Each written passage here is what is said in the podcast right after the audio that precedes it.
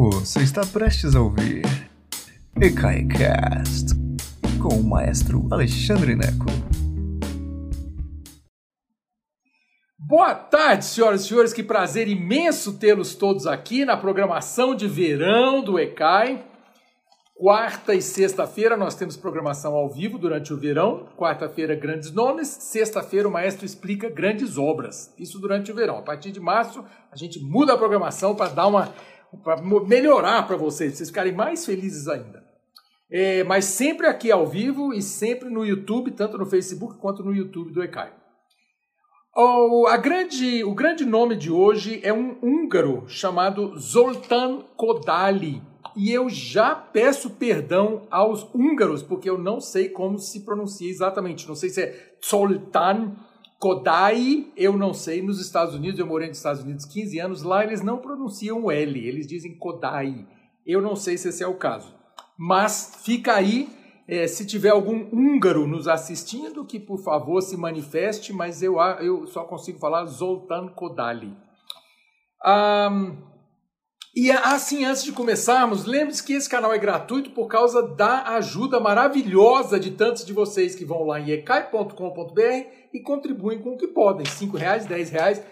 Eu, eu quero que esse canal continue gratuito, mas para isso nós precisamos da ajuda daqueles de vocês que têm 10 reais sobrando. E muito obrigado do fundo do meu coração para todo mundo que tem colaborado, tá bom?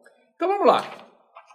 Kodali, húngaro, Nasceu em 1882 e morreu em 1967.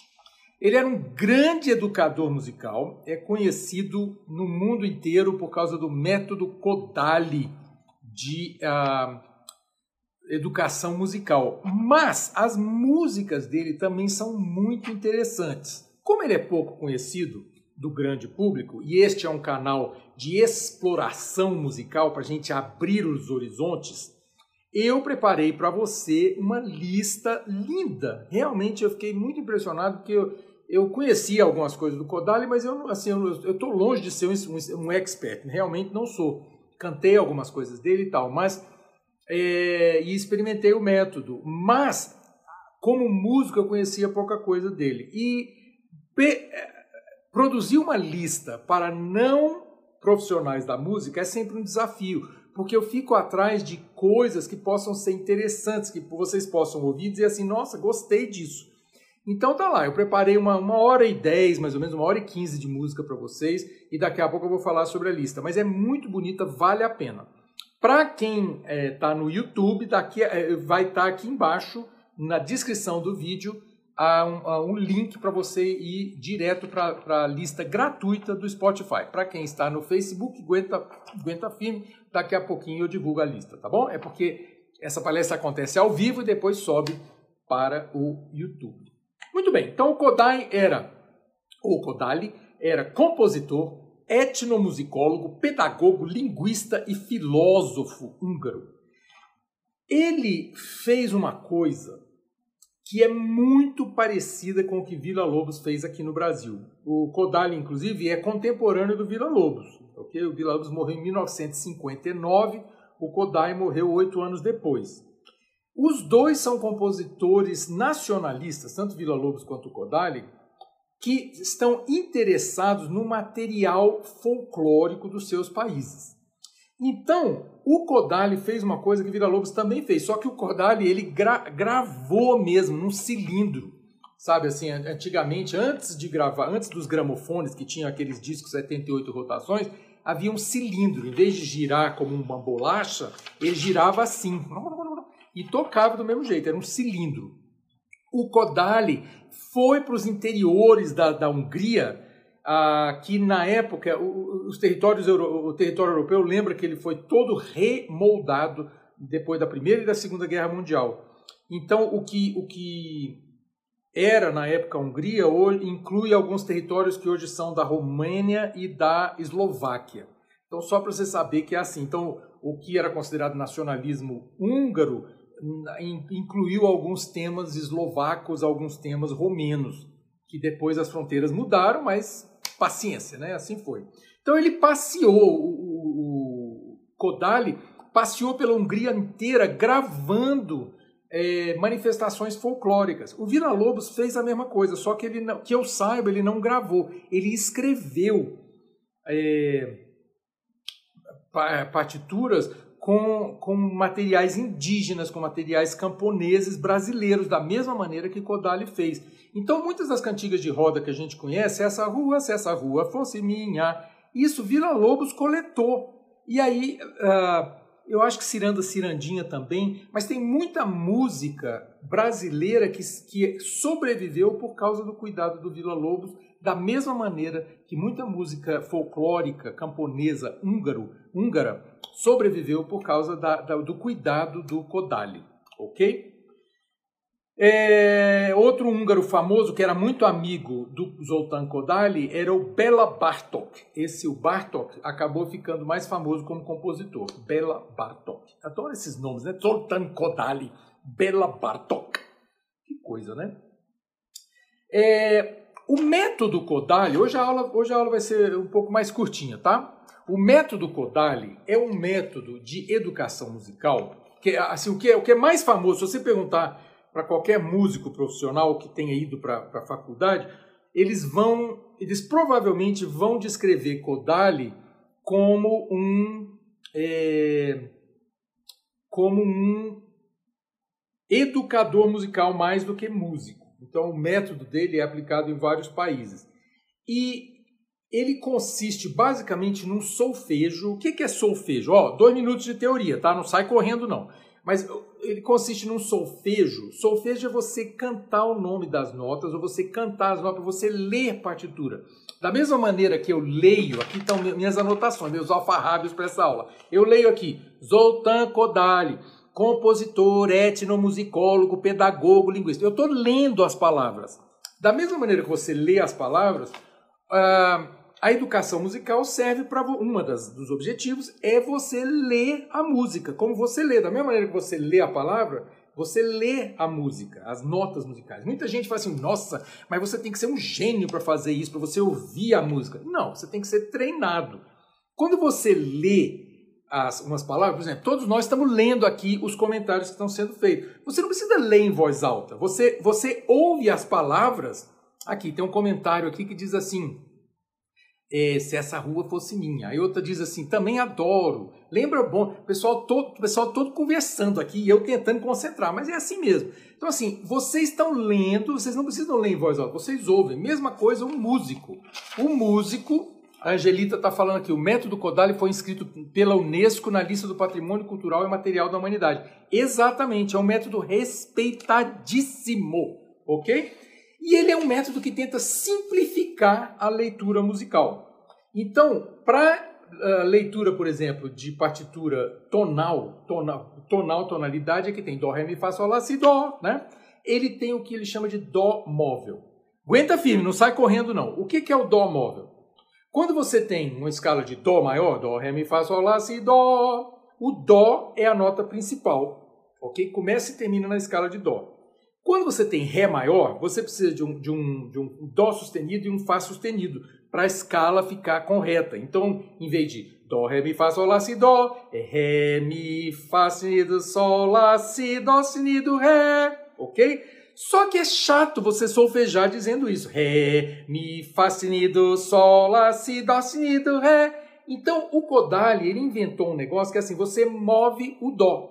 Você, em vez de chamar Dó, ré, dó, ré, mi, fá, sol, lá, si, dó. Quando você move para ré maior, em vez de chamar de ré, mi, fá, si, do, sol, você finge que é dó de novo. Dó, ré, mi, fá, sol, lá, si, dó. Dó, dó, ré, mi, fá, sol, lá, si, dó.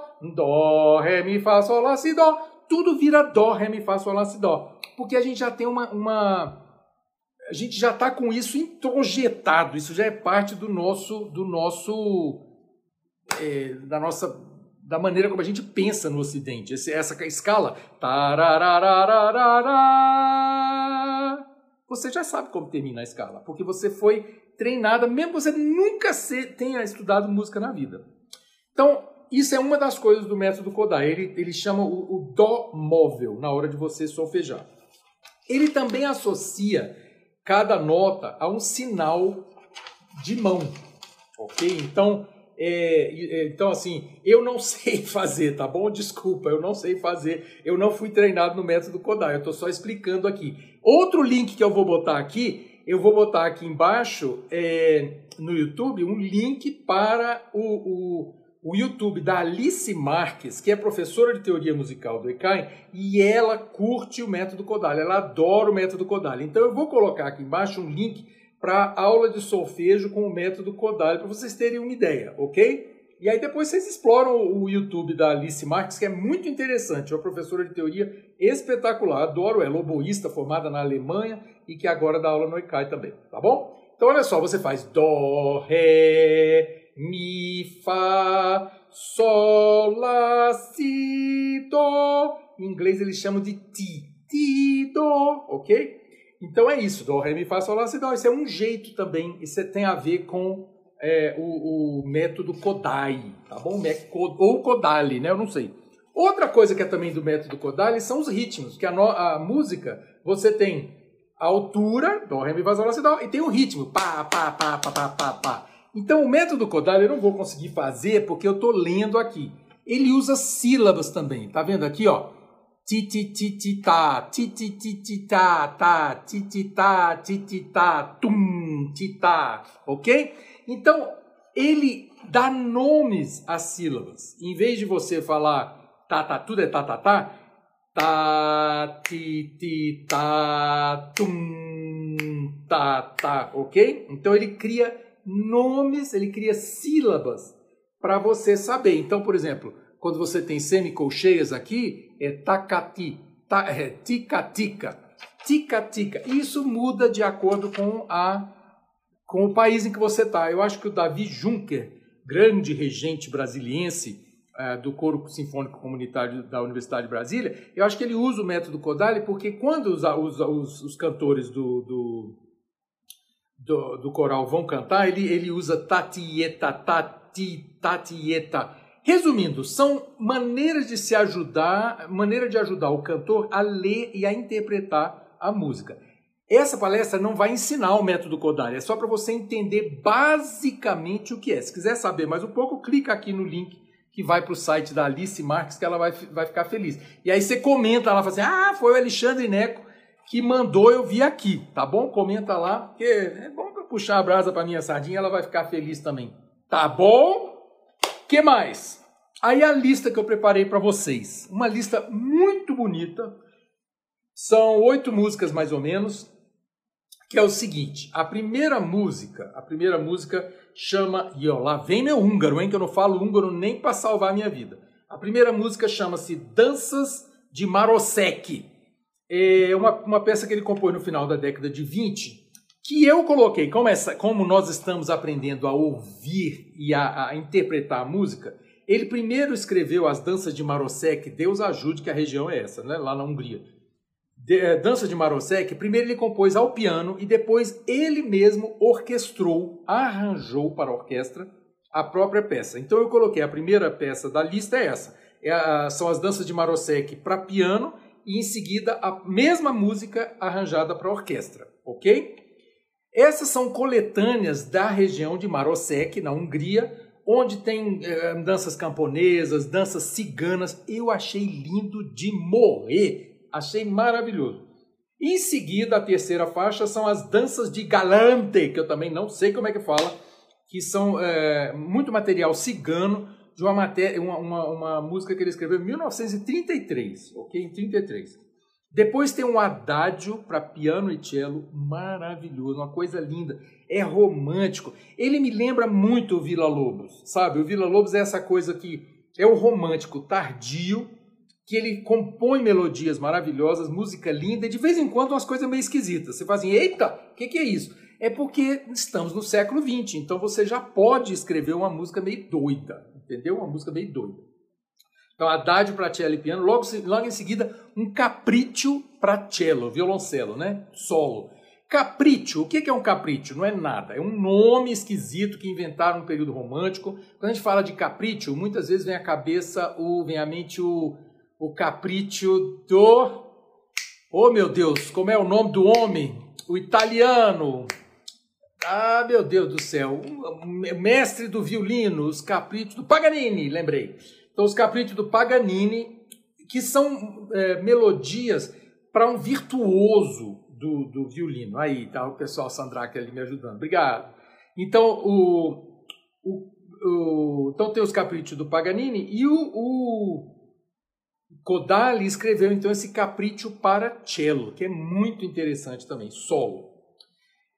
Logo em seguida, eu coloquei duas peças para coro a capela. O que é a capela mesmo, gente? É sem acompanhamento instrumental. Então eu coloquei duas peças. Uma chama-se Jesus e os Mercadores, que eu não vou arriscar como é que pronuncia isso em húngaro, que foi a primeira peça que eu cantei no Coral da Universidade de Brasília em 1986, sob regência do grande maestro Emílio de César, quando eu estava começando, descobrindo a vida, né? descobrindo, meu Deus, para que, que serve isso? E aí, essa peça, Jesus dos Mercadores, é impressionante, porque é sobre aquele episódio em que Jesus entrou no templo e disse assim: Eita, que esse povo está vendendo esses negócios aqui, trocando as moedas? E botou todo mundo para correr. É sobre esse episódio, só que em, em húngaro, tá bom? E a peça em seguida é Veni, Veni Veni Emanuel, que é um canto gregoriano que ele harmonizou. Essa peça é muito famosa no hemisfério norte no, na, no período do Advento, né? Preparação para o Natal. Veni, veni, Emmanuel, la ra ra ra ra ra, ra la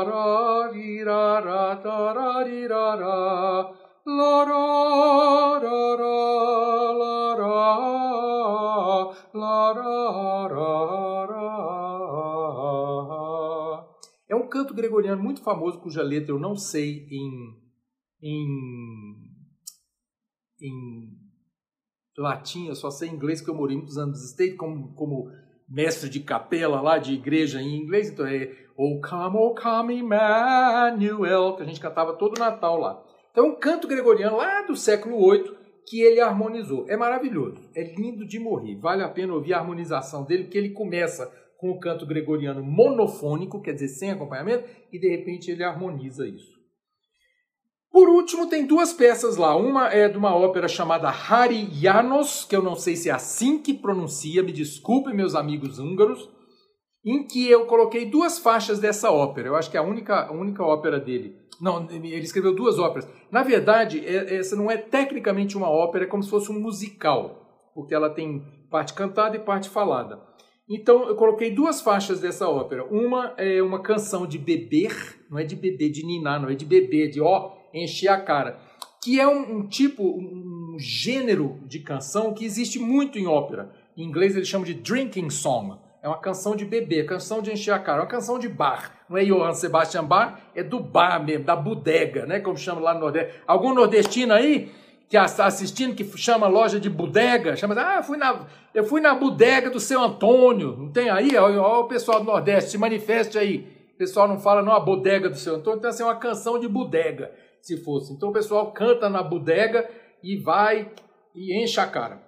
Então é uma canção de, de beber, de drink, drinking song, e o coro final da ópera, que é muito Wanda, você fala, né, bodega? É exatamente Eliano falando assim: vira, vira, vira, vira, vira, vira, virou! É isso aí, é uma canção de bebê. E a outra, a última canção dessa cantiga de bebedeira é o coro final dessa ópera. E por último, a última peça da lista que eu preparei para vocês é uma peça é a mais esquisita, a mais esquisita delas, é que chama-se Psalmos Hungáricos, Salmo húngaro que ele foi é, comissionado. O que é comissionado? Comissionado é em música, a gente não fala encomendou uma música, a gente fala comissionou. Então, a prefeitura de Budapeste encomendou. Vocês sabem que Buda é uma cidade e Peste é outra cidade, né? Ai, meu Deus do céu, esses húngaros. Então, a prefeitura de Buda e de Peste, quando houve a unificação, 50 anos, para comemorar os 50 anos da unificação de Buda e de Peste, que virou Budapeste, eles comissionaram então essa essa Psalmos Hungáricos para o Zoltán Kodály. E aí aconteceu, e a estreia foi junto com uma outra obra, uma, algumas danças é, húngaras do Bela Bartok, que era amigo do Zoltan Kodály. Tá bom? Então, meninos e meninas, a aula hoje um pouquinho mais curta, mas é isso aí. Eu espero que vocês vão ouvir a lista que eu preparei para vocês, porque deu trabalho e ela está muito bonita, tá bom? Um beijo enorme para todo mundo. Amanhã tem enciclopédia musical. E na sexta-feira eu vou falar sobre o concerto de Aranjuez, que é lindo de morrer, uma obra espanhola de um outro compositor moderno chamado Joaquim Rodrigo. Tá bom? Um beijo enorme para vocês, gente. É muito bom estar aqui com vocês nesses dias loucos da pandemia. Um beijo enorme para vocês. Boa noite.